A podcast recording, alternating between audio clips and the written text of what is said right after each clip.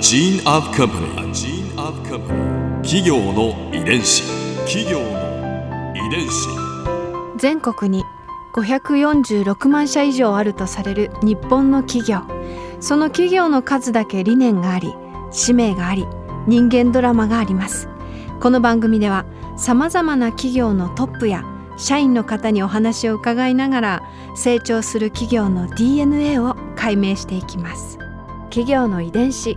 ナビゲーターは私千葉なクララとクオン株式会社代表の武田隆さんです。武田です。よろしくお願いします。今日は株式会社大丸松坂屋百貨店未来定番研究所長の今谷秀和さんをお迎えしております。よろしくお願いいたします。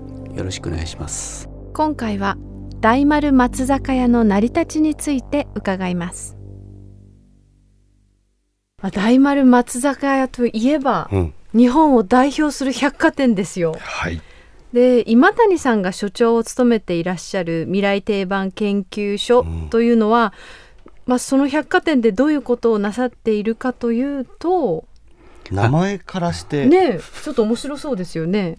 えっとですね2016年に、うん、あのまあ、当社の中期ビジョンを定めまして、まあ、その中期ビジョンがですね、えー、5年先の未来定番生活を提案する百貨店というふうに定めたんですね。定番になるものを。そうですね、うん、今は定番じゃないけれども5年先に定番になるかもしれないことを、まあ、編み出していくっていう、まあ、そういう話ですね。まあ、そのえーまあ、それを研究するための組織ということで立ち上げました。面白いですね、うん、まあ詳しくはまたおいおい伺っていくとして、はい、まずは大丸松坂屋百貨店の成り立ちから教えていただけますか？えー、大丸と松坂屋っていうのはですね、それぞれ実は大丸はまあおおよそ300年、はい、で松坂屋400年のまあ企業がくっついて2010年にくっついた会社です。わ、はい、すごい合体ですよね。そうですね。まあ正確に言いますと、うん、あの大丸は、えー、1717年に創業したということになりまして、あのまあ京都発祥なんですね。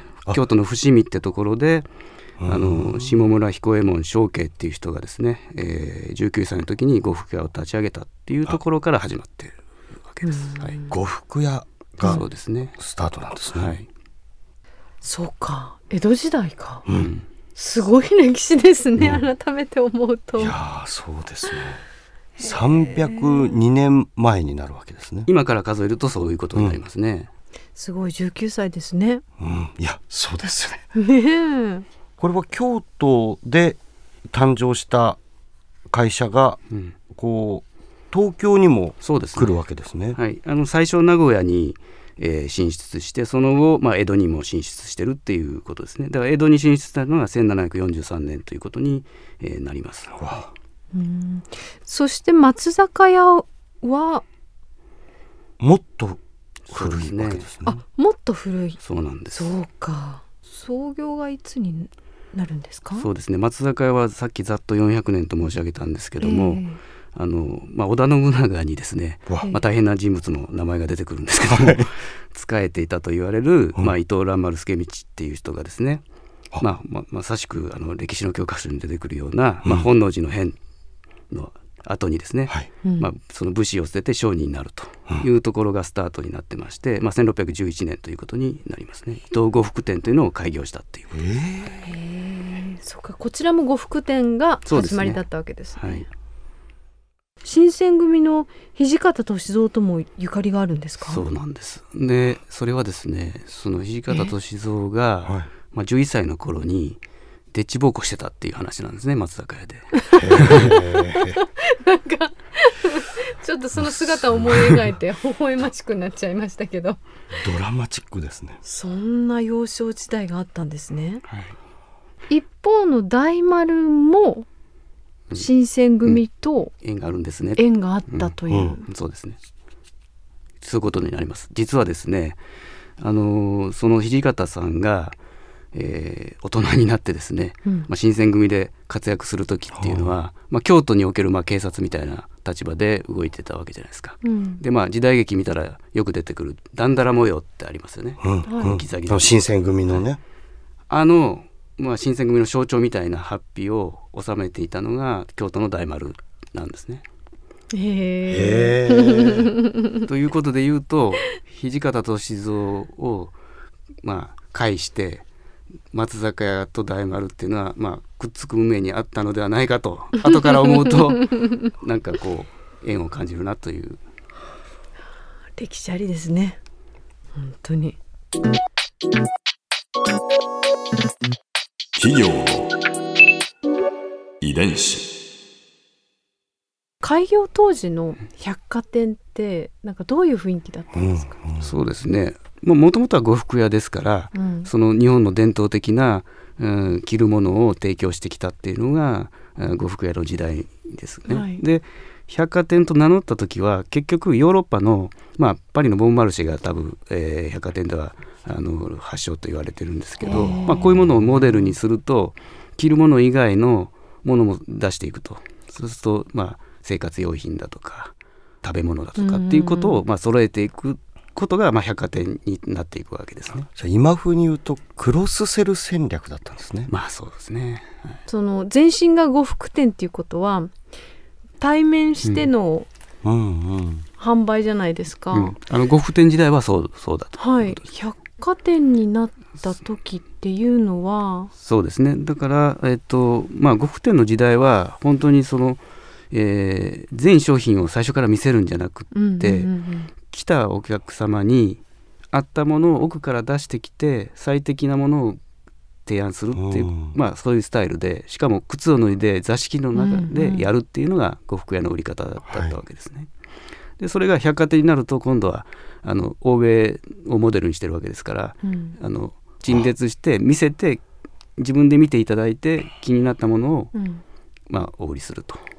いう方向に変わっていくっていう。そうなんだ、はい、でも陳列するとなると陳列するスペースが必要になるわけですよね。はい。はい、そうするとその空間自体のデザインというか。そうですね、まあ、結構それが大事になってくるということに、えなるわけで。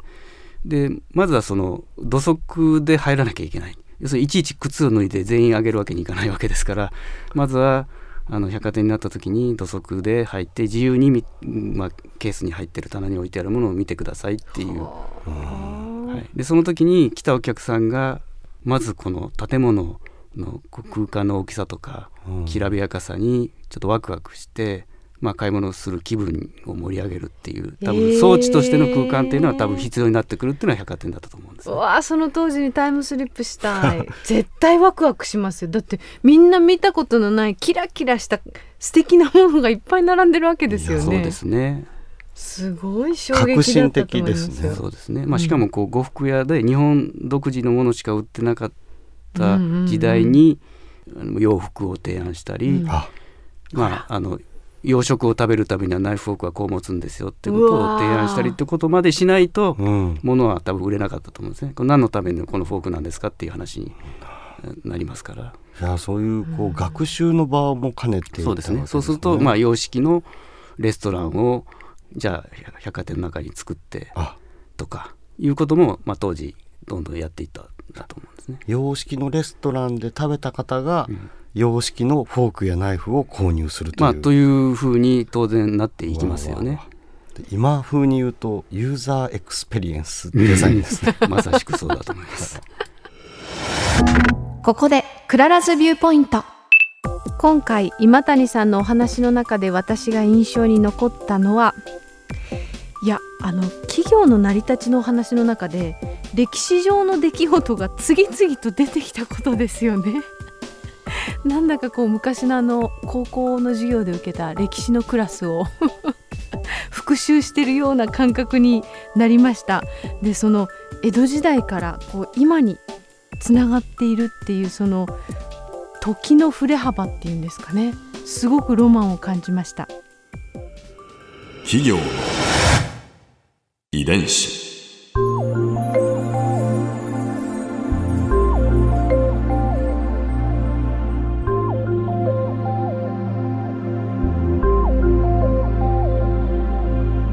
この番組はポッドキャストのほかスマートフォンタブレット向けアプリ JFN パークでも聞くことができます。お使いのアプリストアからダウンロードして企業の遺伝子のページにアクセスしてみてください。それでは来週もまたお会いしましょう。企業の遺伝子ナビゲーターは私千葉なクララとクオン株式会社代表の武田隆でした。